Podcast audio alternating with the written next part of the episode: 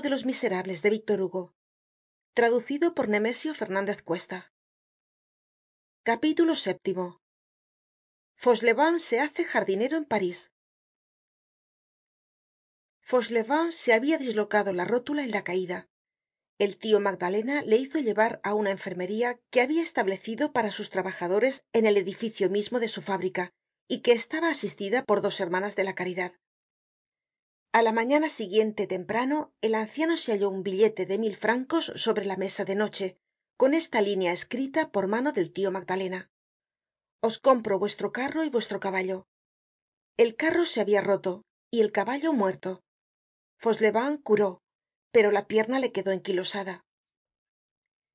El señor magdalena por recomendacion de las hermanas y de su cura hizo colocar al pobre hombre de jardinero en un convento de monjas del barrio de san antonio de parís. Algun tiempo despues el señor magdalena fue nombrado alcalde. La primera vez que javert vio al señor magdalena revestido de la banda que le daba toda autoridad sobre la poblacion esperimentó la especie de estremecimiento que sentiria un mastin que olfatease un lobo bajo los vestidos de su amo. Desde aquel momento huyó de él todo cuanto pudo y cuando las necesidades del servicio lo exigian imperiosamente y no podia menos de encontrarse con el señor alcalde le hablaba con un respeto profundo. La prosperidad creada por el tio magdalena en m á orillas del m tenia además de los signos visibles que hemos indicado otro síntoma que por no ser visible no era menos significativo síntoma que no engaña nunca.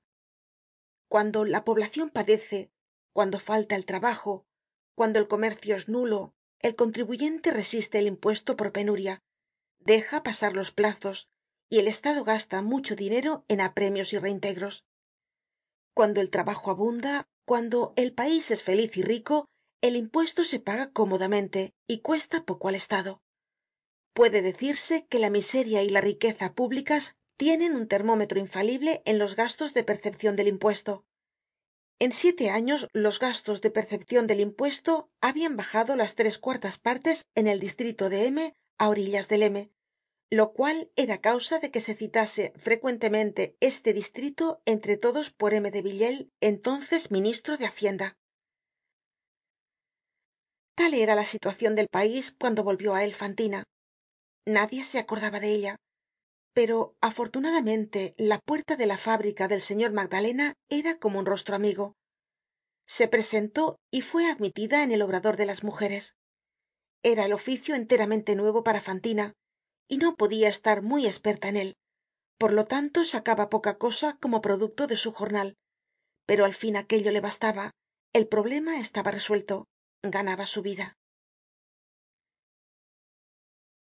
del capítulo séptimo del libro quinto.